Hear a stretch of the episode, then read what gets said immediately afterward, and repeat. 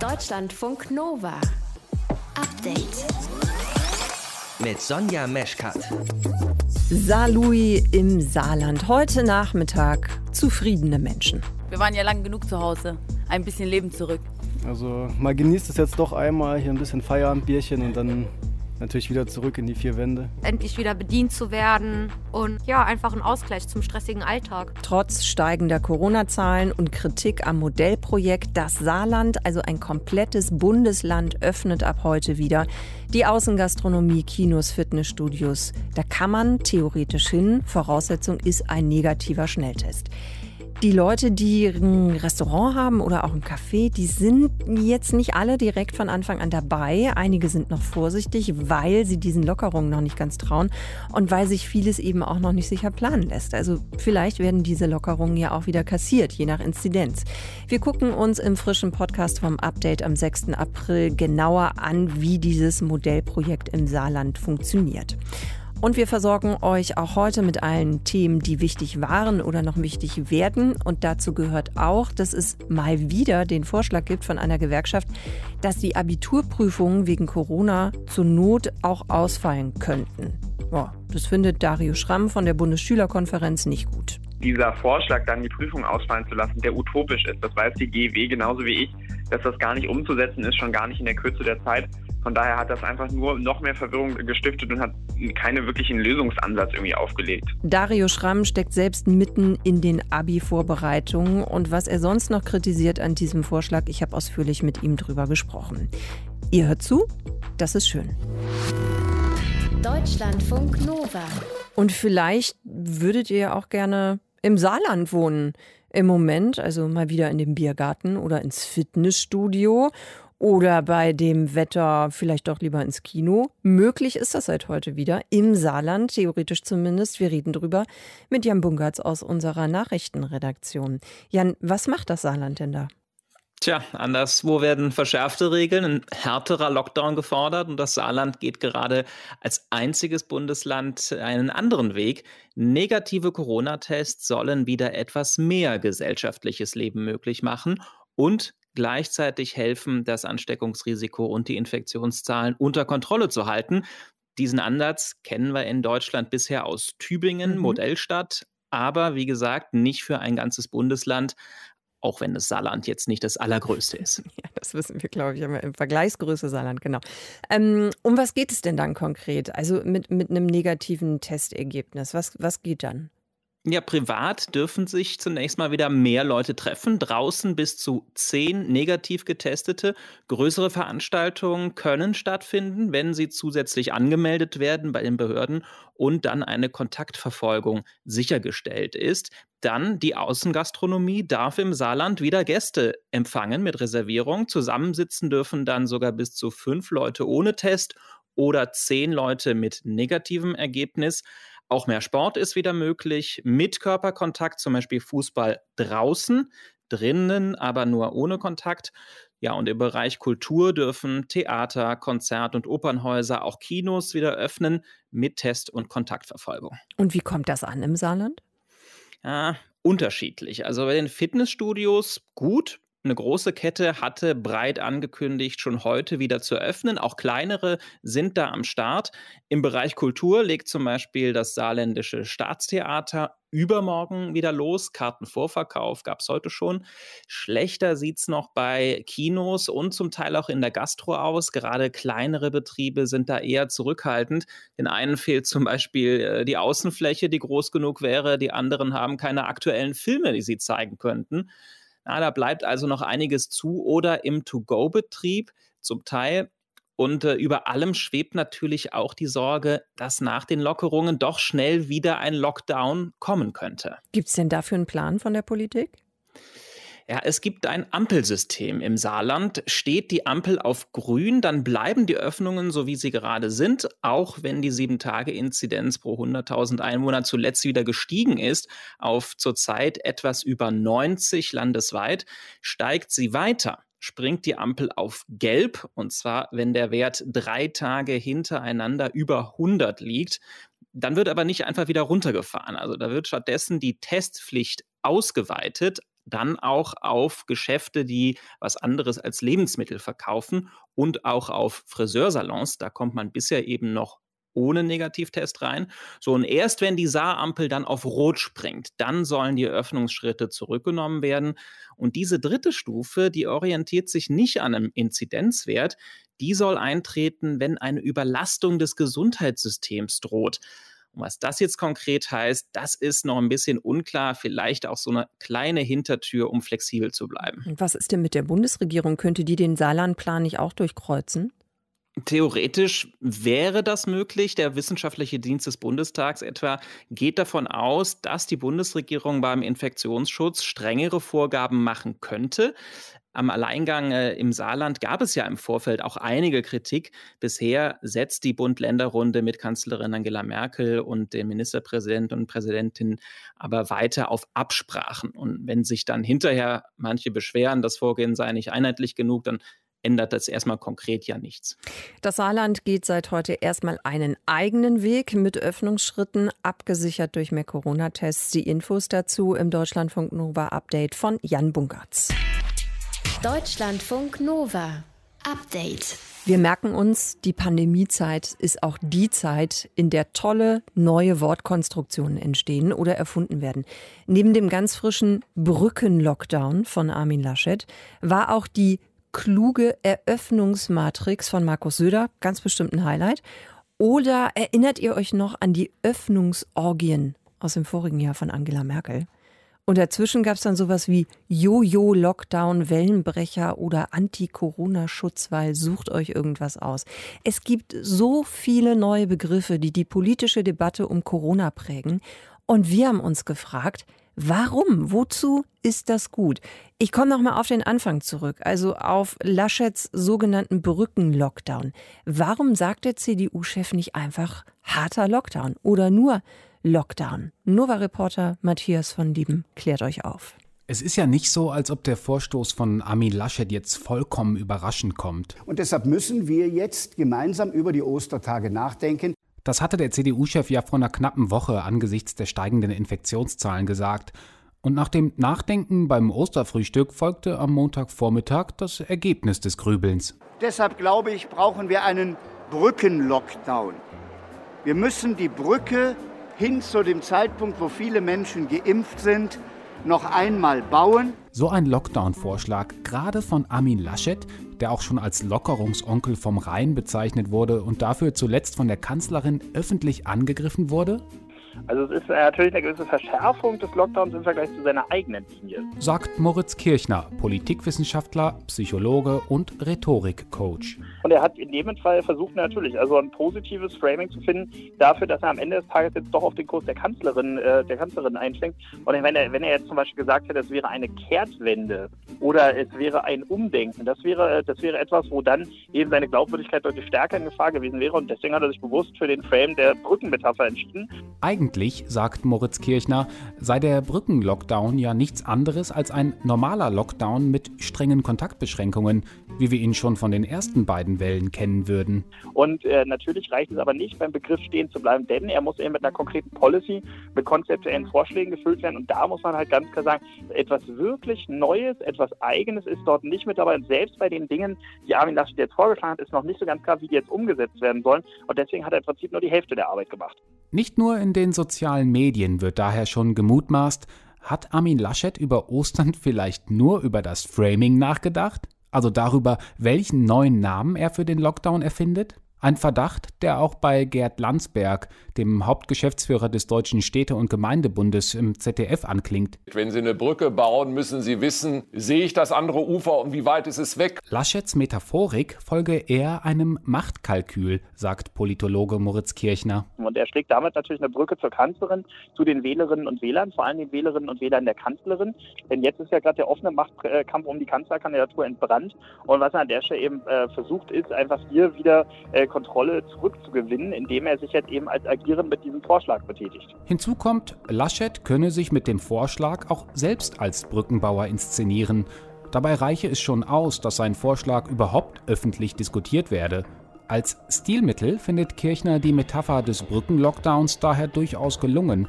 Auf zu neuen Ufern Brückenmetapher ist Ausdruck von Fortschritt. Ja? Sie ist auch Ausdruck von Naturbeherrschung und in dem Fall ist ja diese, diese Assoziation der Naturbeherrschung wichtig, weil wir sind ja dieser pandemischen Natur dann nicht ausgeliefert, weil wir selber aktiv etwas bauen können, nämlich eine Brücke. Und natürlich sorgt eine Brücke auch dafür, dass ja tatsächlich die Leute mehr Freiheit haben. Denn man kann ja dann Wege beschreiten, die es ohne die Brücke nicht gegeben hätte. Und das sind ja die Assoziationen, die in diesem Begriff mit drin sind. Und die Laschet und sein Kommunikationsteam vermutlich triggern wollten. Die Brücke als Übergang oder Grenze, um etwas Unangenehmes hinter sich zu lassen, einer Gefahr zu entkommen oder ein Hindernis zu überwinden. Redewendungen wie Brücken schlagen oder die Brücken hinter sich abbrechen, die kennt man ja. Auch aus anderen politischen Bereichen, zum Beispiel aus der Diskussion um Dieselautos. Da ist auch immer die Rede von einer Brückentechnologie, die es noch so lange brauche, bis wir alle E-Auto fahren. Also tatsächlich äh, ist es schon in der Politik wichtig, den Dingen äh, wirklich gute und überzeugende Begriffe zu geben. Klimawandel ist total harmlos und Wandel klingt eigentlich auch nett. Und ab dem Moment, wo sich der Frame der Klimakrise durchgezogen hat, war die Bedrohlichkeit, das Existenzielle viel, viel stärker. Das hat zum Beispiel den Grünen sehr geholfen. Armin Laschet muss seine Brückenmetapher jetzt nur noch mit Leben, also inhaltlichen Vorschlägen füllen und an dem Begriff auch festhalten. Das sagt zumindest die Framing-Theorie. Denn Framing bedeutet immer, die eigenen Begriffe zu prägen und sie so lange zu benutzen, dass sie irgendwann auch von anderen verwendet werden. Der erste Schritt dahin ist getan. Der Brückenlockdown ist in aller Munde. Auch in dieser Sendung. Deutschlandfunk Nova. Update. So hatte ich das noch gar nicht gesehen, aber das stimmt natürlich. Ja, auch unter den Schiffswracks gibt es natürlich ein paar prominente. Die Titanic zum Beispiel, klar. Äh, vielleicht habt ihr auch schon von dem hier gehört. SMS Mainz. Das steht für seiner Majestät Schiff. Das Wrack liegt westlich vor Helgoland, stammt aus der Zeit des Ersten Weltkriegs und muss wegen dieses Aprilwetters heute noch ein bisschen länger warten, und zwar auf ein Forschungsteam, das es genauer ja, untersuchen möchte. Ja, wir wollten jetzt eigentlich die Tage raus, aber das Wetter ist halt ziemlich stürmisch gerade. Wir werden jetzt morgen rausfahren, weil da es dann äh, so langsam ein bisschen abschwellen wird, äh, hoffentlich. Das ist Philipp Gerassel und er und sein Forschungsteam, die wollen sich dieses Wrack anschauen. Es hat nämlich Munition geladen, die den Tieren, Pflanzen und auch uns Menschen vielleicht schaden könnte. Ilka Knigger hat sich genau dieses Forschungsprojekt des Deutschen Schifffahrtsmuseums in der Nordsee genauer angesehen. Ilka, von wie viel Munition reden wir denn da eigentlich? Schätzungsweise liegen 1,6 Millionen Tonnen Munition in der Nordsee. Also da geht es um die deutschen ausschließliche Wirtschaftszone, also kurz AWZ oder manchmal auch Entenschnabel genannt. Es gibt ja die deutschen Seehoheitsgebiete und davon ist das ein Teil. Also es ist einfach eine krasse Menge. Ne? Man könnte sagen, ein riesiges Waffenarsenal auf dem Meeresboden. Von diesen 1,6 Millionen Tonnen liegen etwa 300.000 Tonnen in der Ostsee und der Rest in der Nordsee. So hat es mir Philipp Grassel heute gesagt. Der ist Maritim-Archäologe und eben Teil dieses Forschungsteams. Und klar, es gibt schon einiges an Forschung zu dieser Munition, also gerade in der Ostsee. Aber dieses Projekt, das ist eben jetzt neu. Das ist eine Zusammenarbeit von deutschen, belgischen, dänischen, niederländischen und norwegischen Forschenden. Ich bin immer noch bei der Zahl, Ilka. Entschuldige, dass ich so stocke. 1,6 Millionen Tonnen. Ja. Das klingt wirklich irre viel.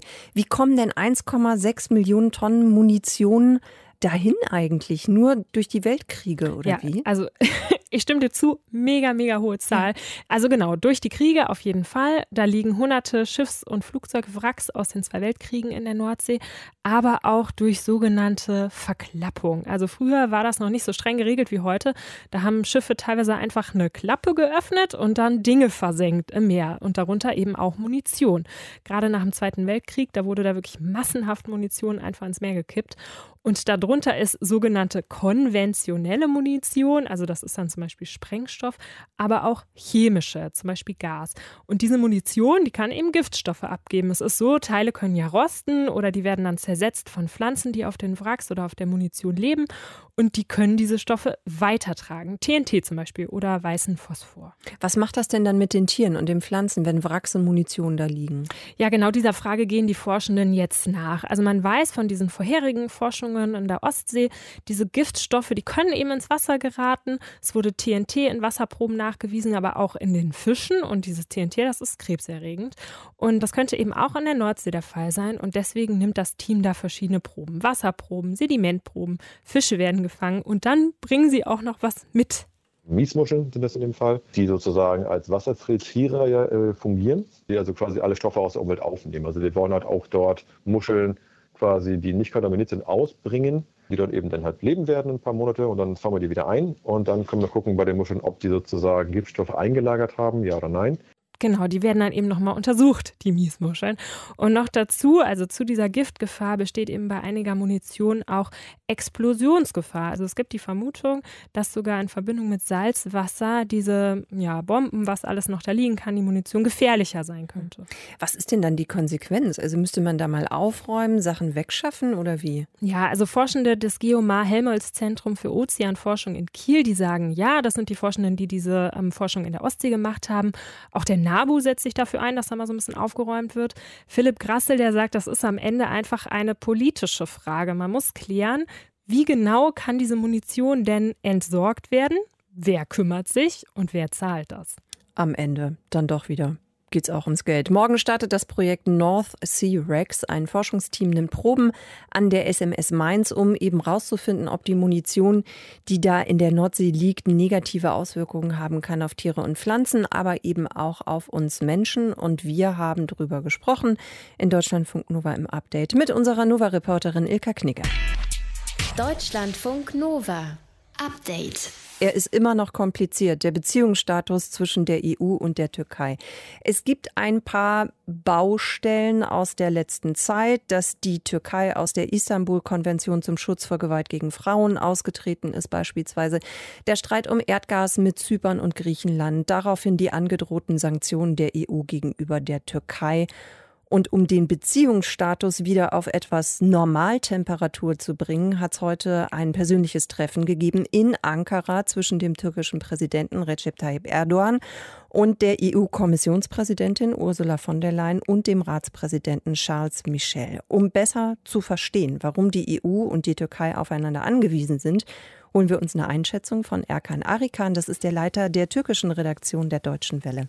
Erkan, welches Interesse hat Erdogan, wieder besser auszukommen mit der EU, gerade vor dem Hintergrund, dass das Land ja auch in einer Wirtschaftskrise steckt? Also du sagst es ganz eindeutig, Sonja, die Wirtschaft ist eigentlich das oberste Thema im Moment. Also die Türkei, für die Türkei ist die Europäische Union zweifellos eigentlich der wichtigste und größte Handelspartner. Und gerade die Wirtschaftskontakte äh, wären unter Umständen eigentlich eine letzte Chance für Erdogan, um nämlich in der Türkei die Wirtschaft ein bisschen anzukurbeln. Ich, zu erwähnen ist natürlich die hohe Arbeitslosigkeit, die Inflation, die steigt immer weiter und die türkische Lira, die ist auf Talfahrt. Und das schreckt natürlich eine Menge Importeure auch ab, denn vieles muss natürlich auch äh, irgendwie bezahlt werden und das funktioniert nicht. Ja, und Präsident Recep Tayyip Erdogan ist halt auf die Belebung dieser Handelskontakte halt angewiesen und äh, das wollen halt die EU-Spitzen nutzen. Und ihr Angebot könnte natürlich zum Beispiel die etwas Lockerung der Zollunion sein. Aber dies ist aus Sicht von Ankara in, aus meiner Sicht auch äh, nicht ohne weiteres so zu erfüllen, denn Ankara muss auf jeden Fall mehrere Schritte der EU gegenüber zugehen. Und äh, das Thema Menschenrechte und auch die Geschehnisse, wie du es gerade gesagt hast, auch im östlichen Mittelmeer, sind natürlich Themen, wo Erdogan nachjustieren muss. Und äh, das ist halt ein bisschen schwierig. Hm. Trotzdem fragt man sich ja, wie das zusammenpasst. Von der Leyen hat heute gesagt, man strebe eine ehrliche Partnerschaft an. Dann sehen wir aber eben, dass Erdogan beschließt, aus dem Istanbul-Abkommen auszutreten. Er hat ein Verbotsverfahren gegen die Oppositionspartei eingeleitet. Das macht es es für die EU ja dann insgesamt doch auch nicht einfacher zu sagen, wir wollen trotzdem zusammenarbeiten. Nee, in der Tat. Also da fragt man sich, warum jetzt gerade dieser Zeitpunkt, dass von der Leyen und äh, Charles Michel äh, nach Ankara wollen. Denn viele Experten sehen eigentlich aus dem Austritt der Türkei aus dem Istanbul, aus der Istanbuler Konvention, eher einen riesengroßen Fehler, den Erdogan gemacht hat.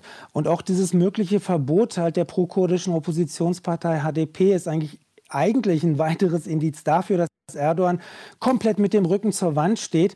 Er versucht wirklich mit allen Mitteln an der Macht zu bleiben und äh, mit diesen höchst fragwürdigen Methoden will er eigentlich seine konservative Wählerschaft an sich binden und deswegen ist dieser Besuch eigentlich eher überraschend und alle erhoffen sich jetzt eigentlich das Beste daraus. Mal gucken, was aus diesen Gesprächen heute noch rauskommen wird.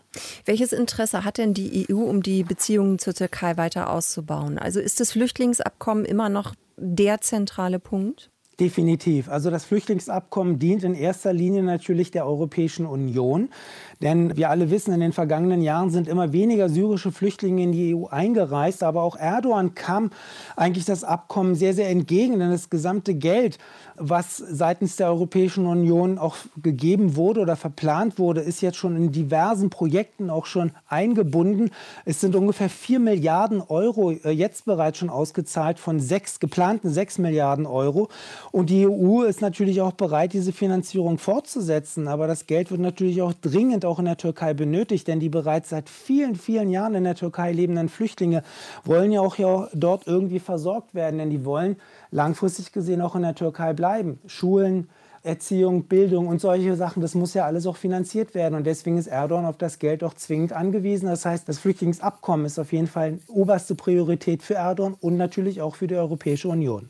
Erkan, gib uns bitte zum Schluss noch eine kurze Einschätzung. Können die Türkei und kann die EU, können die beiden überhaupt wieder näher zusammenrücken? Oder ist das etwas, was man jetzt mal mittelfristig, eventuell vielleicht auch langfristig sagen kann, das wird einfach schwierig? Das ist eine ganz, ganz schwere Einschätzung, ehrlich gesagt. Aber ich finde, dass im Moment die Gräben, die es zwischen der EU und der Türkei gibt, die, dass sie enorm tief sind. Und äh, die Politik, die jetzt im Moment Erdogan vollzieht, äh, ist nicht nur meine Einschätzung, sondern derer auch vieler, vieler äh, Experten, die sagen, dass Präsident Erdogan diese politischen Richtlinien, die er im Moment macht, eigentlich komplett umdrehen muss. Er muss nicht nur eine 180-Grad-Wende machen, sondern er muss eigentlich komplett sogenannten Paradigmenwechsel vollziehen. Denn Erdogan galt früher eigentlich als Brückenbauer und hat eigentlich vieles äh, in die Wege geleitet. Und irgendwann hat er sich allerdings äh, zu einem autokratischen Machthaber jetzt weiterentwickelt. Und die Menschen in, in der Türkei haben auch Angst äh, mit Blick auf ihre Zukunft. Die sehen sie nämlich ziemlich düster. Aber auch die Europäische Union sieht natürlich die Entwicklung Ankaras eher sehr düster. Und deswegen ist es eigentlich ganz wichtig, dass nicht nur die Gespräche heute sehr positiv sind, sondern dass die Entscheidungen, die im Juni seitens der Europäischen Union getroffen werden, weil dann ist wieder der nächste riesengroße Gipfel, dass dort natürlich auch Entscheidungen getroffen werden, wo Erdogan auch signalisiert, Leute, ich bin wirklich ein vertrauensvoller Partner auch für die Zukunft. Aber ich persönlich sehe das im Moment definitiv nicht. Erkan, dann danke ich dir sehr fürs Erklären und auch für deine Einschätzung. Erkan Arikan, das ist der Leiter der türkischen Redaktion der Deutschen Welle, über die Reise der EU-Spitze nach Ankara. Deutschlandfunk Nova. Update. Die Abi-Prüfung in diesem Jahr zur Not absagen und anstattdessen die Durchschnittsnote aus dem Unterricht nehmen als Abi-Note. Das ist der Vorschlag der GEW, der Gewerkschaft Erziehung und Wissenschaft. Die haben die steigenden Corona-Zahlen im Blick und dieser Vorschlag kommt ähnlich wie im vorigen Jahr auch diesmal nicht besonders gut an. Lehrerverbände sind dagegen, die Kultusminister und Ministerinnen auch. Und was die Abiturientinnen dazu sagen, wir fragen nach bei Dario Schramm, der ist der Generalsekretär der Bundesschülerkonferenz. Dario, du steckst ja selbst gerade mittendrin in den Abiturvorbereitungen. Was war dein erster Gedanke, als du diesen Vorschlag von der GEW gehört hast? Ja, ich muss sagen, ich war wirklich ein bisschen fassungslos auch darüber, weil wir müssen sehen, wir haben ganz viele Fragen, wir haben ganz viel Chaos so oder so schon in der Bildungspolitik viele Fragen, die offen sind und dieser Vorschlag, dann die Prüfung ausfallen zu lassen, der utopisch ist, das weiß die GEW genauso wie ich, dass das gar nicht umzusetzen ist, schon gar nicht in der Kürze der Zeit. Von daher hat das einfach nur noch mehr Verwirrung gestiftet und hat keine wirklichen Lösungsansatz irgendwie aufgelegt. Gut, ich fasse mal kurz zusammen. Das heißt, du bist auf jeden Fall dagegen, die Abiturprüfung ausfallen zu lassen. Absolut. Also ich meine, das hört sich immer gut an zu sagen, gut, äh, dann müssen die Schüler keine Prüfung schreiben, aber da steckt einfach viel mehr dahinter. Viele brauchen vielleicht die Prüfung, um ihren Abi-Durchschnitt eben hochzusetzen. Andere wollen eben diese Prüfung auch schreiben, um ganz klar zu zeigen, sie sind eben nicht der Not-Abiturjahrgang, wie das so manchmal heißt. Und von daher bin ich ganz klar für die Prüfung. Also du hast jetzt gerade zum einen gesagt, das ist utopisch, ne, das jetzt noch abzusagen. Aber ich meine, ist das nicht langfristig vielleicht sogar besser, dass eben die Leistungen zählen, die du konstant erbracht hast, anstelle von so einer Momentaufnahme in einer stressigen Prüfungssituation, die natürlich auch total in die Hose gehen kann? Ich kann das absolut nachvollziehen, die Sorgen der GEW. Also es ist nicht so, dass ich sage, warum äh, tut er denn so, dass die Situation ähm, schwierig ist. Das ist sie bei Weitem absolut, sie ist äh, völlig schwierig. Aber wir müssen mal ganz kurz uns auch anschauen, wie sind denn diese Noten zustande gekommen? Also wir haben jetzt diese Pandemie seit eben März 2020. Das bedeutet, drei von vier Halbjahren, die sozusagen in die, in die Leistung und damit in die Endnote des Abiturs einfließen, waren sozusagen pandemiebedingt. Bedeutet, dass die meisten der Noten entstanden sind unter den Bedingungen zu Hause gelernt und, und, und. Das kann man jetzt durch die Prüfung nicht ausgleichen, diese individuelle Vorbereitung. Aber ich habe die Hoffnung, dass man eben durch mehr Freiraum in den Prüfungen zumindest jedem die Möglichkeit geben kann, vielleicht Mankos, die entstanden sind durch den Lockdown, auszubessern. Hm. Im vorigen Jahr gab es ja eine ähnliche Diskussion. Also im vorigen Jahr sind dann die Prüfungen dann doch auch nach reichlich Überlegungen geschrieben worden. Da waren aber die Infektionszahlen noch viel geringer, als wir sie im Moment haben. Und wir hatten es nicht mit dieser eben viel ansteckenderen Mutation B117 zu tun. Sollte man da solche Präsenzprüfungen wie das zentrale Abi nicht besser vermeiden? Wäre das nicht doch sinnvoller? Also wie gesagt, der Infektionsschutz, das muss an allererster Stelle stehen. Und ich selber habe natürlich das größte Interesse daran, auch ich, mich nicht anzustecken bei den Prüfungen. Ich glaube aber, dass wir uns diese Fragen weniger stellen. Also wir sollten sie uns ohnehin immer stellen, aber wir stellen uns diese Frage aktuell einfach nur, weil wir eben keine sicheren Pläne von der Politik bekommen haben. Also gerade so dieses Thema Testen, aber auch wie kommen Schülerinnen und Schüler ähm, zur Schule, das sind Sachen, die man eben jetzt klären muss. Und die muss es auch vor den Prüfungen jetzt geklärt werden. Also für mich ist klar, jeder Schüler, der in Deutschland sein Abitur schreibt, muss vor seinem Abitur die Möglichkeit gehabt haben, sich testen zu lassen. Welche Alternativen zur Absage der Abi-Prüfung fändest du denn sinnvoll? Oder ist das für dich wirklich alternativlos? Nein, alternativlos ist in diesem Jahr überhaupt nichts. Und es wäre völlig fahrlässig zu sagen, wir lassen die Prüfungen so, wie sie sind, weil das wäre wirklich eine große Gefahr. Es gibt eben zwei Sachen. Einerseits muss man vorab die ähm, quasi Informationsbreite erweitern. Bedeutet, die Schülerinnen und Schüler sollten einfach ein größeres ja, Informationen schon vielleicht darüber bekommen, in welche Richtung kann es in jedem jeweiligen Fach gehen. Die Aufgabenwahlmöglichkeiten müssen erhöht werden, sprich jeder kann so ein bisschen individuell schauen, welches Thema liegt mir, hat da so ein bisschen, ich sag mal, einen Vorteil in Anführungszeichen.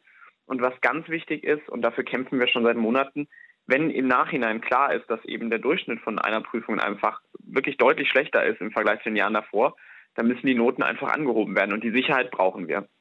Dario, dann danke ich dir für deine Sichtweise und dass du uns das hier erklärt hast. Dario Schramm im Deutschlandfunk Nova Update. Er ist Generalsekretär der Bundesschülerkonferenz und wir haben gesprochen über den Vorschlag der GEW, die Abi-Prüfung wegen Corona zur Not ausfallen zu lassen. Deutschlandfunk Nova Update. Wir gucken mal auf heute Abend, 21 Uhr. Anpfiff heute, Viertelfinale Champions League, der BVB gegen Manchester City. Und während die aktuelle Champions League gerade auf Hochtouren läuft, rumort es im Hintergrund des europäischen Spitzenfußballs und zwar ganz schön gewaltig. Es gibt Streit und Kritik über die Pläne zur Reform der Champions League. Kurz zusammengefasst, es geht um sehr viel Geld und es gibt Streit darüber, wer sich für diese Liga überhaupt qualifiziert, wie viele Spiele es geben soll. Daniela Müllenborn aus unserer Sportredaktion kann uns das jetzt ausführlicher erklären. Daniela, der Ärger geht echt schon bei der Qualifikation los, ne? Ja, genau. Und äh, zum Beispiel sollen äh, Spitzenteams, die normalerweise Dauergast in der Champions League sind, eben auch Champions League spielen dürfen, wenn sie sich über ihre nationale Liga halt mal nicht qualifiziert haben. Mhm. Und das soll dann mit der sogenannten Zehn-Jahres-Wertung passieren. Diese Zehn-Jahres-Wertung, die wird von der UEFA gepflegt und da sammelt jede Mannschaft, die europäisch spielt, Punkte. Also die großen, sprich ähm, Barcelona, Madrid, äh, Bayern, München, die haben in der Vergangenheit so viele Punkte gesammelt, die können sich dann in ihrer Liga eben auch mal einen Ausrutscher Manager erlauben, hm. weil sie eben über diese Zehn-Jahres-Wertung eh dabei sind. Und nehmen wir mal ein Beispiel. Borussia Dortmund hat ja die Champions League sozusagen auch abonniert und wird in der Bundesliga mal Sechster hätte also die Quali eigentlich verpasst, weil eben nur die ersten Champions League spielen dürfen, äh, dürfte aber wegen der guten Zehn-Jahres-Wertung trotzdem dabei sein. Als Tabellensechster der Fußball-Bundesliga. Und der fünfte, der müsste aber Europa League spielen. Also solche Konstellationen, die wären dann unter anderem möglich. Okay, das klingt jetzt schon ein bisschen crazy, um ehrlich zu sein. Äh, was bei diesen Plänen ja auch krass auffällt, das ist wirklich die Anzahl der Spiele. Von 125 Spielen insgesamt soll es dann hochgehen auf 225 Spiele. Spieler, also nochmal 100 obendrauf. Wie sollen das funktionieren? Die Spieler und die Vereine, die stören ja jetzt schon total unter der hohen Belastung. Ja, genau, aber die ähm, Europäische Clubvereinigung, die will ja diese Reformen, die hat tatsächlich noch ein paar freie Tage im Terminkalender gefunden. Und äh, zwar sollen es im Dezember und Januar diese zusätzlichen Spiele ausgetragen werden. Da gibt es bislang ja noch nicht so viele englische Wochen und es soll wohl auch an Wochenenden Champions League-Spiele geben. Bislang waren die Wochenenden ja immer den nationalen Ligen vorbehalten und Europapokal, das war bislang immer unter der Woche. Jetzt gibt es ja auch viel Kritik schon. Ähm, das ist jetzt nicht ganz neu. Der, der sich jetzt kürzlich mal geäußert hat, ist Rudi Völler. Der meint, das wäre das Schlimmste, was dem Fußball passieren könnte. So hat er das gesagt, wenn eben diese Reform wirklich greifen würde. Wie reagieren denn die anderen Fußballfunktionäre? Zum Beispiel, wenn wir mal in die englische Premier League gucken, äh, Liverpool-Trainer Jürgen Klopp, der beschwert sich schon länger über den viel zu eng getakteten Spielplan seiner Mannschaft und hat auch schon gesagt, seine Wechsel im Spiel, die seien mittlerweile vor allem nicht mehr taktisch bedingt, sondern vor allem eine Sache der Kraft. Hm. Und äh, überhaupt die englische Premier League, die blockiert ja im Moment äh, die Pläne. In der Bundesliga dagegen, da gibt es auch Befürworter. Zum Beispiel sagt Dortmund-Boss Hans-Joachim Watzke, die Spitzenclubs, die stünden aktuell finanziell enorm unter Druck. Und er persönlich fände es auch in Ordnung, Zitat, wenn Clubs belohnt werden, die in der Zehn-Jahres-Wertung gut dastehen und deswegen vielleicht mal einen Wettbewerb nach oben rutschen. Was sagen die Fans? Sind ja auch nicht ganz unwichtig bei der ganzen Sache. Ja, die protestieren europaweit. Äh, die haben ganz andere Vorstellungen von der Zukunft des Profifußballs und äh, fordern ganz andere Änderungen. Sie sagen noch mehr Spiele, ähm, das ist auf Dauer eine Gefahr für die nationalen Ligen, wie zum Beispiel die Bundesliga. Also die Forderung keine Erweiterung des internationalen Spielplans. Und die Champions League-Teilnehmer, die sollen sich auch nur sportlich qualifizieren dürfen. Und da äh, formiert sich auch deutschlandweit jetzt ein Protest gegen diese Reform. Warum wird das eigentlich so hardcore verfolgt? Also am Ende gehe ich jetzt einfach mal davon aus, äh, geht es ums Geld, ne? Ja, Geld, es geht um noch mehr Geld. Jeder Club, der hätte ja garantierte acht bis zehn Spiele statt wie bisher in der Gruppenphase sechs. Und das Thema Geld, das ist aber auch ein Aufreger bei den Fans. Die fordern, es sollen halt deutlich mehr Geld an die Clubs fließen in den nationalen Ligen, die mhm. eben nicht am Europapokal teilnehmen. Es geht ums Geld. Okay, es geht ums Geld. Und jetzt sag uns noch am Ende, wann rechnen wir da jetzt oder können wir mit einer Entscheidung rechnen? Also wann ist das Ding durch oder vielleicht auch nicht? Äh, ja, die endgültige Entscheidung über dieses neue Format, die könnte in den kommenden Wochen anstehen. Ob dieser neue Modus kommt, das liegt in den Händen des UEFA-Exekutivkomitees. Dann danke dir äh, fürs Erklären, Daniela. Die UEFA plant grundsätzliche Reform bei der Champions League und die stoßen eben, wie gerade gehört, bei vielen Fans auf Proteste. Nicht nur da, auch bei einigen Fußballfunktionären. Infos habt ihr bekommen dazu im Deutschlandfunk Nova Update von Daniela Müllenborn aus unserer Sportredaktion. Deutschlandfunk Nova. Update. Montag bis Freitag, immer zwischen 18 und 20 Uhr. Mehr auf deutschlandfunknova.de.